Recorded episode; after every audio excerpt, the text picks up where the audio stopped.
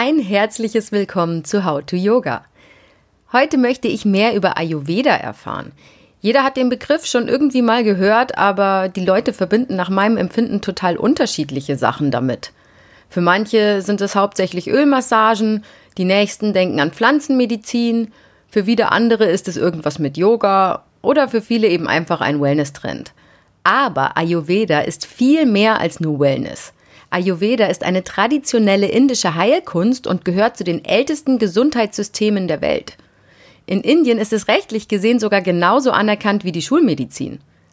Ausgebildet in beiden Bereichen ist Dr. Annette Müller-Leisgang unsere heutige Expertin.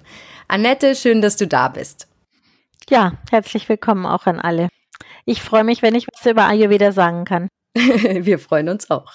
Dr. Müller-Leisgang arbeitet seit 30 Jahren mit Ayurveda. In ihrer Praxis behandelt sie ausschließlich mit Methoden der indischen Naturheilkunde. Außerdem sitzt sie im Vorstand der Deutschen Ärztegesellschaft für Ayurveda-Medizin und hat seit 1998 die Leitung des Ayurveda-Instituts München inne. Annette, sagt man eigentlich der oder das Ayurveda? Der Ayurveda. Die Wörter mit A sind meistens maskulin. In Sanskrit, in der alten Hochsprache der Inder. Gut, dann äh, versuche ich das gleich mal anzuwenden. Wie kann man Ayurveda übersetzen? Ayurveda besteht aus zwei Wörtern. Das erste heißt Ayus und bedeutet Leben im Sinn von langen Leben, also die Lebensspanne. Und Veda bedeutet Wissen. Das ist das indogermanische Wort für Wissen. Also Wissen vom langen Leben. Das klingt auf jeden Fall vielversprechend. Ayurveda beruht ja auf der Lehre der drei Doshas. Kannst du kurz erklären, was das ist? Also die drei Doshas sind drei Prinzipien, die wir überall in der Welt und natürlich auch in uns, in unserem Körper, in unserem Geist finden. Diese drei Doshas sind zusammengesetzt aus den fünf Elementen. Die fünf Elemente Medizin des Ayurveda äh, wird ganz stark benutzt, wenn wir an die Eigenschaften von bestimmten Pflanzen und Nahrungsmitteln gehen. Die fünf Elemente sind Raum als leichtestes, dann Luft, dann Feuer, Wasser und Erde. Und diese fünf Elemente werden zusammengefasst zu den drei Doshas. Und das wichtigste führende Dosha dabei ist Luft und Raum. Es ist das Bewegungsprinzip. Und dieses Bewegungsprinzip bewegt alles im Universum und eben auch das, was uns bewegt. Unsere Gedanken natürlich, aber auch unser Essen, das durch den Körper läuft, unsere Luft, die wir einatmen, die Bewegung, die wir mit Muskeln und Knochen durchführen. Und das zweite Dosha ist das Pitta-Dosha. Und Pitta ist das Stoffwechsel-Dosha, also das Stoffwechsel von geistiger und körperlicher Nahrung. Und das dritte Dosha ist Kapha, das aus Erde und Wasser gebildet wird. Und das ist so unser Strukturdosha, also alles, was uns festmacht, was uns Halt gibt, unser Mut, unsere Liebe, unsere Warmherzigkeit, unsere Ausdauer, unsere Stabilität, alles das ist Kapha Dosha. Wie erkenne ich denn meinen Grundtypen? Ja, das ist natürlich immer die große Frage. Dazu habe ich selber auch sicher zehn Jahre gebraucht, um genau zu wissen, wo sitzt denn mein Vata, Pitta und Kapha, weil es ist nicht so einfach, äh, dass man sagt, okay, ich bin jetzt ein Vata, Pitta Typ und werde immer so reagieren diese Vata Dosha, das Vata Dosha hat den Hauptsitz im kleinen Becken, das Pitta Dosha hat den Hauptsitz im Magen-Darm-Bereich und das Kapha Dosha im Brust- und Kopfbereich. Und je nachdem, wie viel Kapha ich eben im Kopf habe, wie viel Pitta ich im Kopf habe, wie viel Pitta ich im Magen habe, wie viel Vata ich im Bauch oder im Kopf habe, wird sich mein Typ ausbreiten. Aber es gibt ja sogenannte Fragebögen äh, dazu und da kann man tatsächlich mal ankreuzeln, wie viel Fragen man dann nach Vata, nach Pitta, nach Kapha beantwortet und sich dann selber ein bisschen einschätzen. Letztendlich sehen wir als Ärzte natürlich immer die Störung. Also wenn ich einen Patienten vor mir habe, schaue ich mir an, was ist denn am meisten gestört? Hat er eine Vata-Störung? Werde die dann behandeln, egal was es für ein Typ ist. Aber es macht ja, es ist eben sehr interessant für die Patientinnen und Patienten zu wissen, okay, was bin ich für ein Typ? Und da kann ich als Arzt natürlich einfach auf den Puls langen und dann weiß ich's. Ja, mit der Pulsdiagnose habe ich sofort äh, den Griff drauf und weiß, okay, das ist jetzt auf alle Fälle ein Vata-Pitta-Typ oder das ist ein Vata-Kapha-Typ oder das ist ein Kapha-Pitta-Typ oder vielleicht Tridosha, dass er alle Doshas zusammen hat, was auch Sama-Dosha heißt. Aber man kann die Doshas natürlich schon ein ähm, bisschen charakterisieren. die einzelnen Typen, wobei die reinen Typen kaum da sind. Zum Beispiel kennt ja fast jeder Asterix und Obelix. Das Kapha-Dosha ist ja das ruhige, das starke, da kann man sich gleich vorstellen, das ist Obelix-mäßig, ja. Also wenn ich ganz viel Lust habe auf Essen, auf Ruhe, auf Ausruhen, aber auch sehr viel Kraft und Stärke habe, wenn ich eher rundlich bin, wenn ich sehr liebevoll bin, ja, so wie Obelix mit seinem Hündchen umgeht, dann ist es so, sind es so wirklich Charakteristiken von Kaffer. Und wenn ich mir jetzt dagegen Pitta anschaue, Pitta ist ja das Stoffwechselprinzip. Pitta Menschen ärgern sich schnell, sind sehr ehrgeizig, sind ähm, immer feurig in ihren Ideen, haben hohe Ziele. Sie vom Äußeren her sind sie sehr muskulös, haben oft oder schnell graue Haare und äh, werden haben nur zwei Gesichtsfarben, rot und dann wieder weiß. Wenn sie in die Sonne gehen, kriegen sie schnell einen Sonnenbrand. Da können wir an den Cäsar denken bei Asterix und Obelix, der eben genauso handelt, wie man das von einem Pittermenschen, einem reinen Pitter erwarten würde. Pittermenschen haben spätestens um 12 Uhr sehr viel Hunger und wenn sie dann nichts zu essen kriegen, werden sie also grantig. Und das kann jeder bestätigen, der mit so einem Pittermenschen zusammen ist. Und er muss gar nicht ganz Pitter sein, aber wenn er halt gerade im Magen-Darm-Bereich sehr viel Pitter hat, dann hat er mindestens um 12 Uhr Hunger und braucht dann dringend auch was zu essen. Und der Watertyp, das wäre jetzt eben so jemand wie Asterix, der immer gute Ideen hat, der schnell wechselt hin und her, der lustig ist, der beweglich ist, der dünn ist, der einfach auch schnell mal Chaos um sich herum verbreitet und ähm, aber auch mit seiner Witzigkeit immer wieder die Herzen gewinnt, mit seiner Spontanität und seiner Kreativität sehr beliebt ist. Und wir haben alle von allem was. Es gibt kaum Leute, die nur Water sind. Aber es gibt in München tatsächlich Karl Valentin, ich glaube, der war nur Water. also wenn man sich den anschaut, dann sagt man, okay, das ist der Prototyp für Water. Also außer Karl Valentin hat dann jeder die drei Doshas in sich, nur in unterschiedlicher Ausprägung. So schaut's aus. Mhm. Und Ziel ist es dann, die im Gleichgewicht zu halten. Und zwar in dem Gleichgewicht, das ich mitgebracht habe. Wir kriegen die Doshas vererbt von unseren Eltern. Also wenn ich zwei Kaffereltern habe, dann kann ich unmöglich als Watertyp da auf die Welt kommen, ja.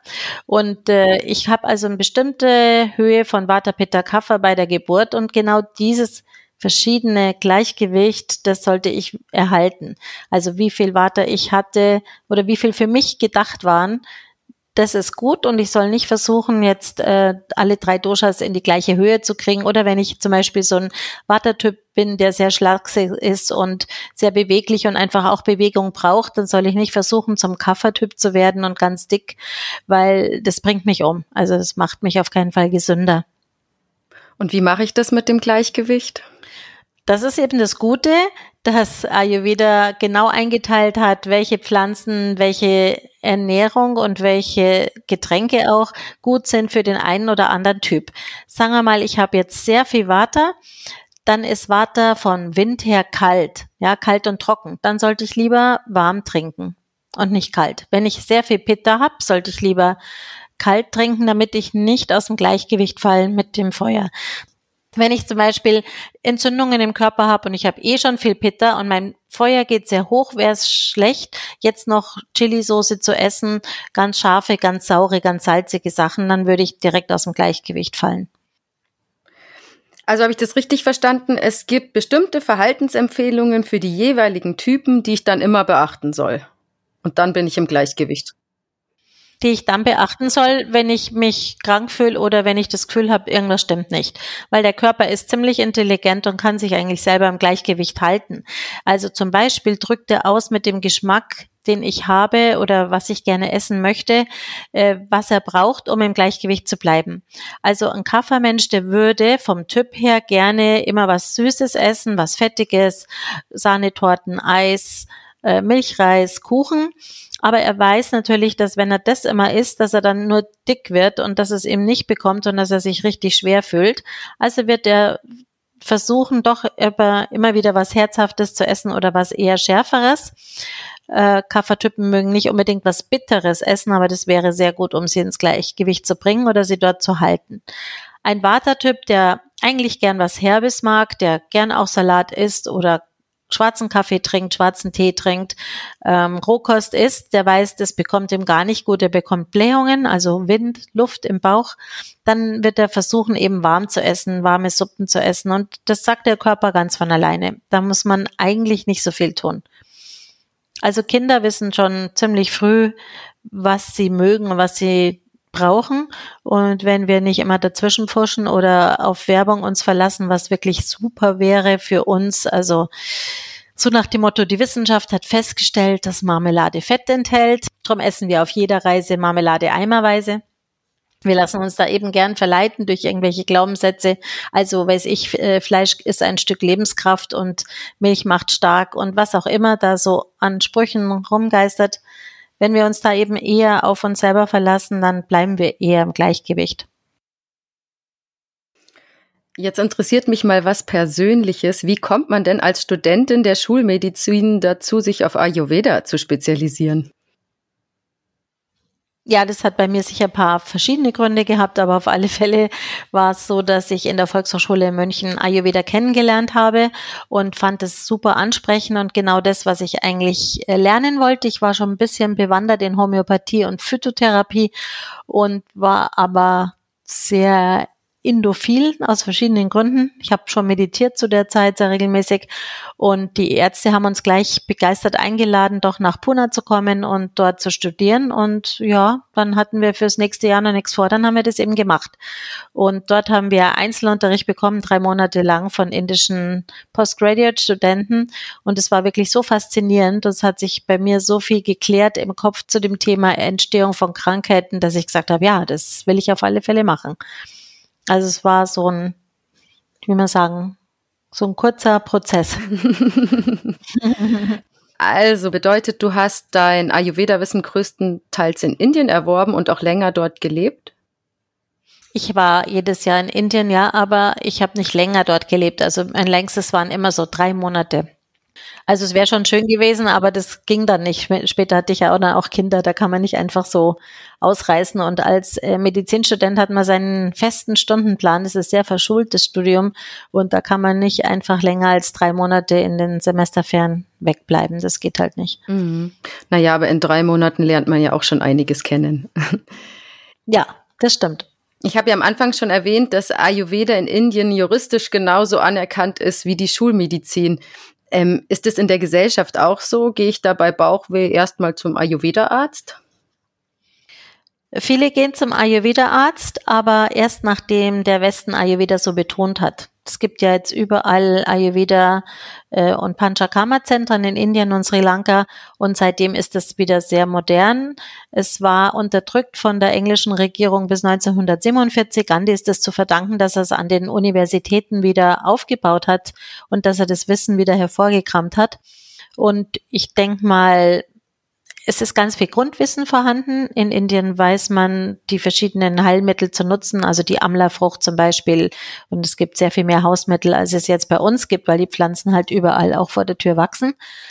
Aber wenn es um schlimme Krankheiten geht, versuchen, das weiß ich von meinen Kollegen, versuchen die meisten doch mal erst zum Schulmediziner zu gehen und wenn das nicht hilft, dann gehen sie zurück zu Emvedia, zu ihrem Arzt im Dorf oder in der Stadt, den sie schon, die Mutter schon kannte oder die Großmutter schon kannte und versuchen es dann da, ähnlich wie bei uns. Mhm.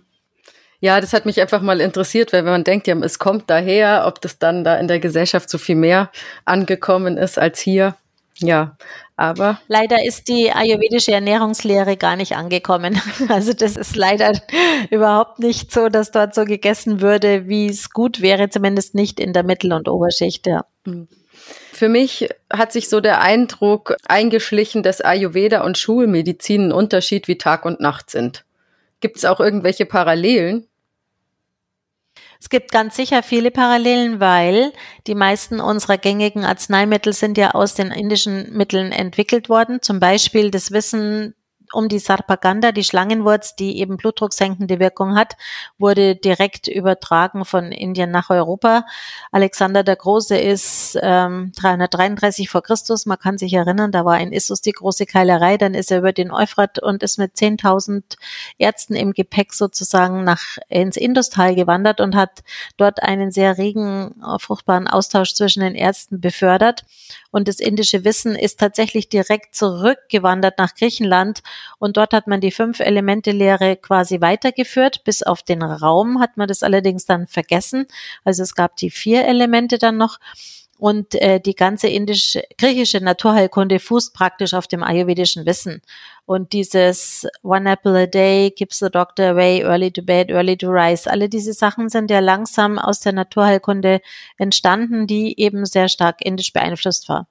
Und ähm, ja, die Ordnungstherapie, die wir heutzutage haben, das Wissen um Schlafhormone, das Wissen um Entzündungsvorgänge, alles das hat ganz, ganz enge Verbindungen nur dass es im Ayurveda oft eben anders bezeichnet wird. Aber das Wissen ist da. Und wo widersprechen sich Ayurveda und Schulmedizin? Wir sehen uns im Ayurveda ja komplementär. Wir wollen gern äh, die Schulmedizin ergänzen. Mhm. Und wir widersprechen uns zum Beispiel dann, wenn äh, ein Kniegelenk kaputt gegangen ist, Meniskusriss zum Beispiel. Dann sagt Ayurveda, gut, da machen wir einfach Ölwickel drauf, solange bis der Meniskus geheilt ist. Und die Schulmedizin sagt, nee, das muss man operieren, das wird nichts. Oder Mandelentzündungen, überhaupt Entzündungen im Körper, wo wir sagen, das wird auf alle Fälle konservativ behandelt und die Schulmedizin sagt, nee, das wird jetzt operativ behandelt. Also gerade in diesen Fächern Operation versus konservativ widersprechen wir uns natürlich. Wir würden aber natürlich uns immer dem Patienten nicht entgegenstellen. Wenn der sagt, nee, er will jetzt operiert werden, ganz schnell, dann soll er das machen, das ist klar. Wir haben halt die Option, auch andere Leiden, sowas wie Hämorrhoiden oder es fällt mir gerade noch ein, Warzen, Tumore zum Beispiel, die anders erst nochmal zu behandeln, als gleich zu schnipseln und zu schneiden, obwohl man das auch im Ayurveda früher schon gemacht hat. Erlebst du oft, dass Ayurveda dort wirkt, wo die Schulmedizin schon an ihre Grenzen gekommen ist? Ja, sonst würde ich es wahrscheinlich nicht mehr machen.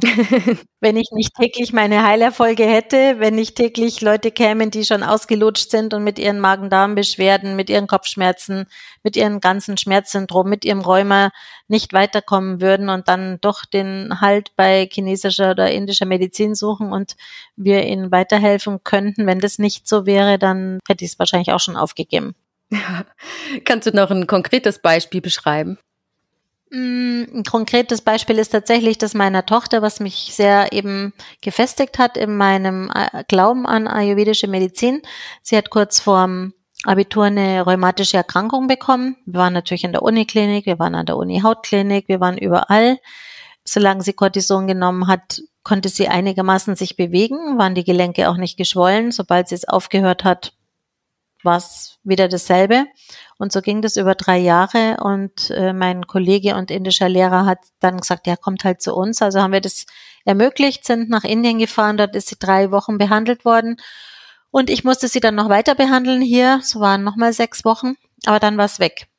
Ohne Cortison. Also nur mit Ölen behandelt, eigentlich nicht mal innere Mittel, wir haben nur mit Ölen behandelt, oder mit Einläufen und mit Umschlägen und hat sich dann wieder aufgelöst. Ja, dieser Zustand Amavata, das heißt Toxine, Schlacken oder Reststoffe im Körper verbinden sich mit Vata und werden überall hingetragen, machen dort Schmerzen, Schwellung und eben diese Beschwerden, die Rheuma insgesamt macht. Ähm, dieser Zustand ist sehr gut beschrieben und kann sehr gut aufgelöst werden mit Ayurveda. Wahnsinn, das ist komplett weg. Ja, Allerdings sagen wir im Ayurveda immer, eine Krankheit sollte möglichst schnell behandelt werden, so eine Störung. Also alles, was so kürzer dauert als ein Jahr, das kriegen wir ganz gut hin. Wenn das halt schon 30 Jahre dauert, dann ist der Körper so degeneriert oder so schlecht drauf, dass es dann schon sehr schwierig wird. Aber auch da kann man noch helfen. Und äh, wie alt ist deine Tochter jetzt, wenn ich fragen darf? 33. Ach krass, also es ist auch in 13 Jahren nicht zurückgekommen. Nein. Mm -mm. Wie hängen denn Yoga und Ayurveda zusammen? Die sind ungefähr zur selben Zeit ja entstanden im indischen Subkontinent und sind unserer Meinung nach Schwesterwissenschaften. Es gibt verschiedene gemeinsame vedische Schriften, wo bestimmte Praktiken aus dem Yoga und dem Ayurveda gleichmäßig beschrieben worden sind. Allerdings ähm, ist es schon so, dass die yogische Tradition oft eine andere Ernährungsweise hat, die noch sehr viel spiritueller, reiner ist, zum Beispiel als jetzt die ayurvedische.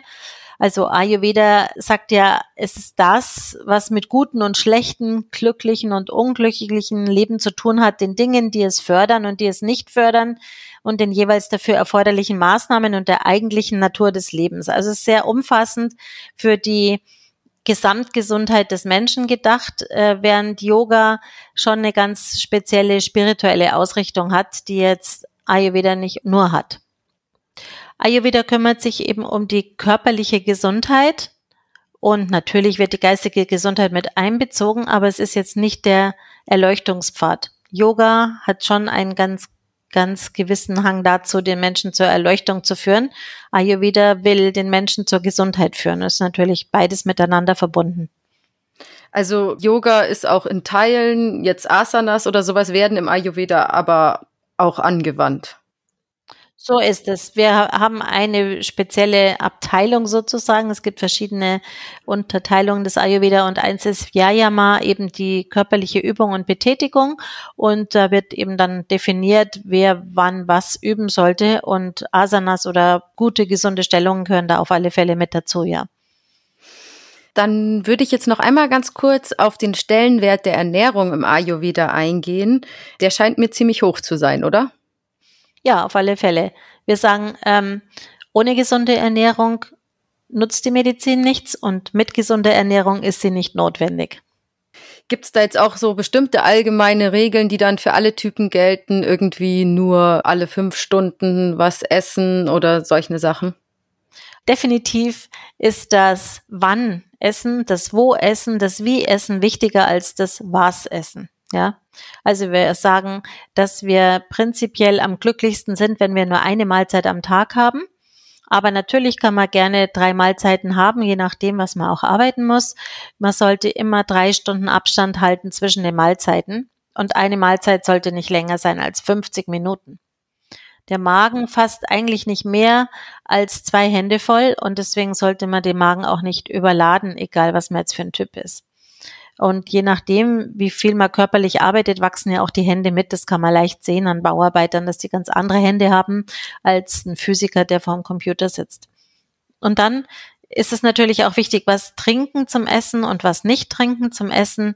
Ähm, nicht essen drei Stunden vorm Schlafen gehen, ähm, zu bestimmten Zeiten eben nicht essen und so weiter. Da gibt es sehr viele Regeln, die man, egal was für ein Typ man ist, am besten beachten sollte, mindestens dann, wenn man Verdauungsstörungen hat. Kannst du mal die Bedeutung des sogenannten Agni im Ayurveda erklären? Ja, das ist auch ein Maskulinum, der Agni. Ah, gut zu wissen. Der Agni ist der erste und höchste Gott der Veden, der Feuergott. Ja, ihm wurde geopfert nicht nur von außen, sondern auch von innen. Also was wir essen, opfern wir dem Agni dem Feuer.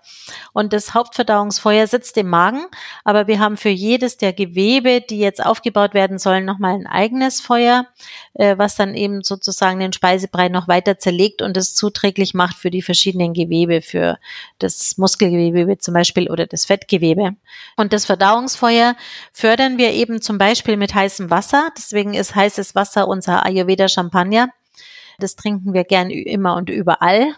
Wir trinken gerne zweimal täglich so ein Dreiviertel Liter. Es darf auch mal ein Tee drin sein, aber heißes Wasser an sich ist immer gut bekömmlich. Und dieses äh, Feuer wird auch genährt durch einen Teelöffel Ghee, Butterschmalz. Da sind wir sehr große Fans davon. Wir essen sonst nicht viel Fett im Ayurveda, aber ein Teelöffel Ghee, das ist so was, was wirklich die Darmbakterien, wissen wir jetzt auch schulmedizinisch sehr gut ernährt. Und wir essen meistens leicht verdauliche Kost, das heißt, sie ist mit Gewürzen gekocht. Gekocht deswegen, weil sie dann einfach besser assimiliert werden kann. Und wir sind unserer Meinung nach nicht das, was wir essen, sondern das, was wir verdauen. Und das Verdauungsfeuer ist da ganz, ganz wichtig. Wir schauen drauf, okay, wie schaut denn das aus mit dem Verdauungsfeuer? Wir lassen uns die Zunge zeigen und wenn die stark belegt ist oder wenn die, die Ränder sehr eingezogen sind an der Zunge, dann wissen wir, das der Agni ist schlecht oder niedrig oder brennt nicht gut und versuchen dann eben das ganze Feuer wieder anzufachen. Wie machen wir das Feuer kaputt? Indem wir immer Rohkost essen, indem wir immer Tiefkühlkost essen, indem wir kalte Getränke in den Magen reinkippen, indem wir alte Sachen essen, Konserven essen, indem wir in Unruhe essen, indem wir uns nicht Zeit nehmen zu kauen, dann immer wird das Verdauungsfeuer eben gestört. Du redest jetzt immer von wir. Wahrscheinlich wir im Sinne wir Ayurveda-Anwender. genau so. Wir Vedias, wir indische Ärzte. genau. Wie hast du denn Ayurveda in deinen Alltag integriert? Also ich mache das ja schon so lange, dass es natürlich wie es Zähneputzen geht. Ja, in der Früh, wenn ich aufstehe, dann tue ich erstmal Zunge schaben, dann mache ich meinen Yoga, dann mache ich ähm, ein Glas heißes Wasser, was ich erst trinke und dann trinke ich erstmal Tee. Ich frühstücke eigentlich nicht, weil ich es nicht brauche, weil ich mich als äh, Frau über 60 und Schreibtischtäterin wirklich so sehe, dass ich da auseinandergehe wie so ein Pfannkuchen, wenn ich auch noch frühstücken würde. Und ich koche mir jeden Tag mein Essen selber. Ich schaue, dass ich im Reis Dahl Gemüse esse. Ich äh, achte natürlich darauf, dass ich dann nicht zu viel esse und dass ich abends eine leicht verdauliche Kost habe. Ich versuche meine Meditation zu integrieren und früh genug ins Bett zu gehen, ist ein guter Versuch bei mir. Gelingt nicht immer. Ja, es wäre wahrscheinlich für uns alle besser. Ich mache natürlich gern Yoga und bewege mich gern und äh, pflege meine Kontakte. Ayurvedisch ist es ja so, dass, oder überhaupt vedisch, dass die Work-Life-Balance ganz anders aussieht. Wir gehen aus von bei den 24 Stunden, die wir zur Verfügung haben pro Tag, dass wir acht Stunden davon schlafen oder ruhen und 16 Stunden aufteilen in vier Stunden für den Broterwerb, vier Stunden für Soziales, vier Stunden für ähm, die Familie und vier Stunden für Philosophie oder für geistige Entwicklung, spirituelle Entwicklung. Und wenn man Arzt ist, hat man natürlich das gut, weil dann hat man auf alle Fälle schon das Soziale und den Broterwerb, da hat man dann schon acht Stunden Zeit dafür, weil man das ja permanent macht da drin. Und ja, also es sieht schon ein bisschen anders aus und deswegen pflege ich das auch, dass ich Kontakte halte und eben nicht nur arbeite. Ja, jetzt habe ich zumindest das Geheimnis erfahren, wie du das schaffst, so viel zu arbeiten und trotzdem noch so gut drauf zu sein. Kannst du ein paar von den bekannteren Ayurveda-Anwendungen mal beschreiben? Nur ganz kurz. Also es gibt ja zum Beispiel diese Schröpfsachen und dann gibt es Stirngüsse. Das fasziniert mich irgendwie. Also ich sag mal was zu Abhyanga. Abhyanga heißt äh, sowas wie liebende Hände.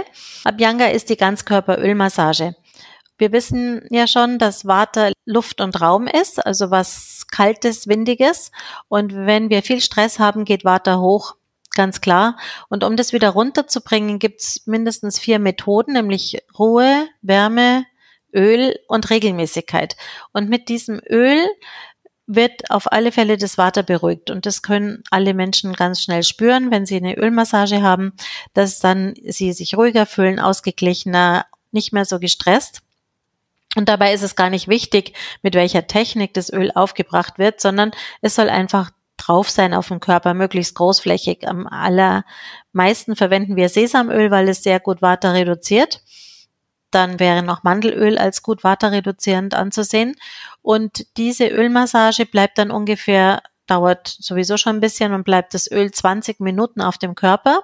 Und dann wird's wieder abgewaschen. Also 20 Minuten ist immer die Mindestwirkzeit von so einem Öl. Wir wissen, dass es dann bis zu 10 Zentimeter tief seine Wirkung im Körper entfaltet.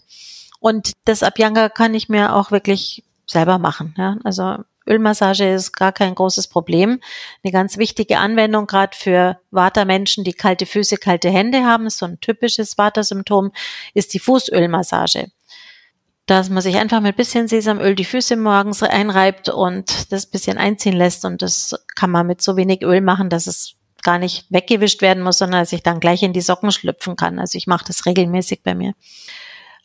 Aber es gibt natürlich auch so Sachen, wie du gesagt hast, der Stirnölguss. Dazu brauche ich auf alle Fälle einen Helfer. Sollte bitte keiner auf die Idee kommen, sich selber sowas zu fertigen. Das macht nicht mal ein Ayurveda-Therapeut. Also das ist auf alle Fälle eine Anwendung, die teuer bezahlt werden muss in Deutschland, in Indien nicht so. Mhm. Aber bei dem Stirnölguss werden 20 Minuten lang warmes Öl über die Stirn gegossen und dort sind bestimmte Energie- und Reflexpunkte und die beruhigen eben auch ganz stark den Geist besonders. Ja, sie machen nicht so viel jetzt die anderen Vata-Symptome runter, aber die geistigen, diese Stresssymptome auf alle Fälle. Äh, man sollte sich davor hüten, einfach so aus dem Alltag rauszuhüpfen und rein in so ein Chirodara. Das funktioniert oft nicht gut. Dann kommen Patientinnen und Patienten raus mit Kopfdruck oder anderen Problemen. Also ein Abhyanga ist immer Voraussetzung davor, vor so einem Chirodara. Das ist ganz wichtig. Mhm.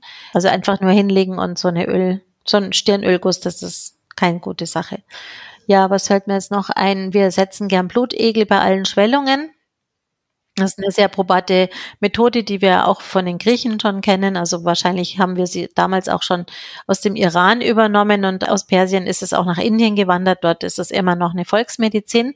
Aber Blutegel können wirklich sehr, sehr gut helfen bei allen geschwollenen Gelenken, bei allen anderen Hauterkrankungen, die Schwellungen mit sich bringen. Also bei all diesen äh, Störungen, wo die Doshas im Körper nicht mehr so richtig hin und her wandern können und wo sich nicht mehr gut ausgleichen können.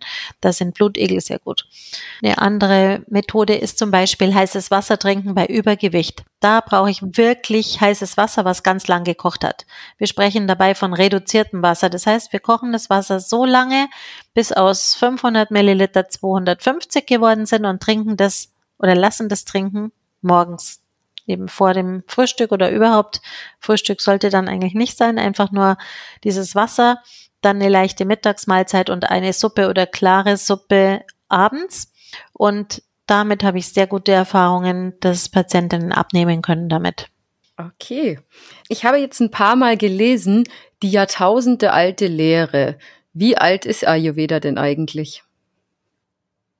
Wir gehen davon aus, dass die Veden ungefähr 3000 vor Christus entstanden sind. Ich glaube, das reicht für ein paar Jahrtausende. In den Imatava Veda sind schon die ersten Grundlagen für den Ayurveda gelegt, so wie er jetzt gelehrt wird. Das würde sich ja niemals so lange halten, wenn es nicht auch wirken würde. Oder du würdest auch nicht seit 30 Jahren Ayurveda praktizieren, wenn du keine erkennbaren Wirkungen sehen würdest. Aber gibt es auch wissenschaftliche Studien zur Wirkung von Ayurveda? Ja, also wenn man da mal in PubMed schaut oder ins Internet, dann sind man hunderttausende Studien. Die Inder sind sehr, sehr fleißig im Produzieren von Studien, nur sind wir im Westen oft nicht gewillt, die Studienmethoden so anzuerkennen. Also wir setzen so ungefähr die Standards. Ich kann nur sagen, äh, es wurde schon immer geforscht und wird noch viel erforscht und ich finde es auch toll, wie die indischen Kollegen sich da einsetzen. Aber natürlich gibt es auch an deutschen, englischen, amerikanischen Forschungsinstituten, zum Beispiel hier in Deutschland an der Charité oder auch an der Ruhr-Universität in Essen, gute Studien zum Thema Ayurveda. Zum Beispiel gab es eine sehr gute Studie zum Thema Kniegelenkbehandlung. Wir dürfen dann ja nicht mal Kräutermittel einsetzen, weil die hier nicht zugelassen sind, sondern wir können immer nur zum Beispiel Ölanwendungen publizieren. Und auch das wirkt äh, genauso gut wie zum Beispiel eine Operation. Also es ist eine sehr gute Studie, die jetzt erst vor drei Jahren, glaube ich, publiziert worden ist. Ah ja, das klingt doch ganz gut, dass es auch wissenschaftlich bewiesen werden kann. Definitiv, ja. Also wenn man nur die allein die ganzen Studien zum Thema Kurkuma liest, ja, oder zum Thema Pfeffer oder zum Thema, also überhaupt die Gewürze sind ja sehr gut erforscht worden. Also da kann man auf alle Fälle drauf aufbauen und die Firmen bauen ja da auch ihre Geschäfte drauf auf. Ja. Jetzt neigt sich die Sendung schon dem Ende zu. Das heißt, es ist Zeit für unseren Mythbuster. Annette, was ist für dich der größte Mythos, der um Ayurveda kursiert? Dass ein Gleichgewicht bedeutet, dass jeder gleich viel Vata, Pitta und Kapha haben soll. Mhm. Sondern? Das ist ein großes Missverständnis, sondern wie ich schon gesagt habe, jeder sollte schauen, was ist denn meine Grundprakriti, meine Konstitution und wie viel Vata, wie viel Pitta, wie viel Kaffer habe ich und wie erhalte ich genau diesen Zustand. Und mal angenommen, ich habe jetzt diesen Podcast gehört und sage, das mit dem Ayurveda interessiert mich und ich will das jetzt auch in mein Leben holen. Wo fange ich da jetzt am besten an? Also am besten sucht man sich einen guten Therapeuten oder einen Ayurveda-Arzt oder Heilpraktiker, lässt sich mal beraten, was bin ich für ein Typ und was kann ich noch tun beim Essen, beim Sport, beim Arbeiten, um mich ins Gleichgewicht zu bringen. Und dann, wenn ich Störungen habe, kann ich mich langsam aber sicher herantasten an verschiedene ayurvedische Kräuter oder an Gewürze, die mir gut tun. Dann sollte ich eine Meditationsart noch lernen. Das ist immer eine ganz wichtige Voraussetzung, die wir im Ayurveda immer wichtig finden. Kannst du anhand unseres Gespräches jetzt schon einschätzen, welcher Typ ich bin? Ja, kann ich. Sage ich dir aber nicht. Schade, dann muss ich halt doch mal persönlich bei dir vorbeischauen. Würde ich mich freuen. Falls ihr da draußen jetzt auch mehr über die Arbeit von Dr. Annette Müller-Leisgang erfahren wollt, lohnt sich auf jeden Fall ein Besuch der Website des Ayurveda-Institutes www.ayurveda-institut-münchen.de. Und jetzt dir, liebe Annette, danke ich erstmal ganz herzlich, dass du dir die Zeit genommen hast. Gerne. Natürlich gilt wie immer, dass ich mich über Hörerfeedback und Anregungen freue. Also zögert nicht mir zu schreiben. Bis zum nächsten Mal bei How to Yoga, eure Susanne.